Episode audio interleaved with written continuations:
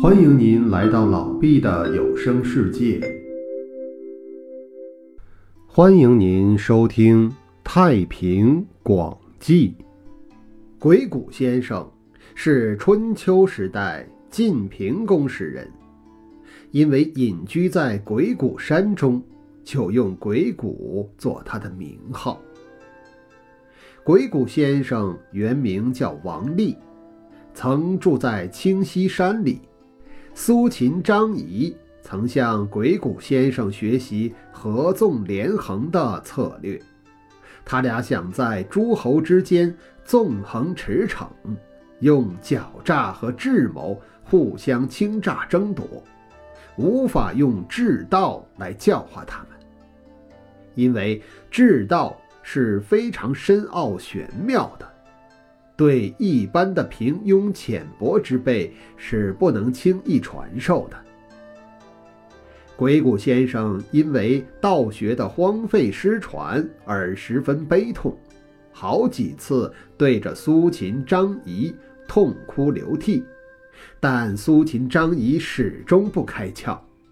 后来他俩学成，离开鬼谷先生，先生脱下一只鞋，变成了一只狗。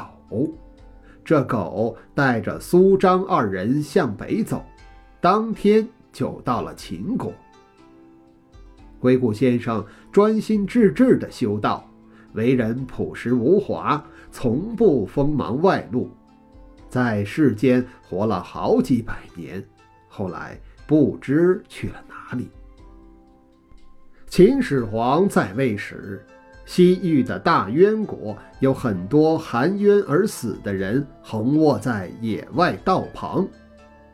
有一种鸟衔来了一种草，盖在死人脸上，死人就复活了。有关部门把这件事报告给秦始皇，秦始皇就派人带着那种草去请教鬼谷先生。先生说。大海之中有十座仙洲，他们是祖州、瀛洲、玄州、延州、长洲、元州、流州、光生州、凤林州、巨窟州。这种草是祖州。的不死草，生长在琼玉的田地里，也叫养神芝。这种草的叶子像茭白，不是一丛一丛的生长。一株不死草就可以救活上千的人。以上便是鬼谷先生的故事，感谢您的收听。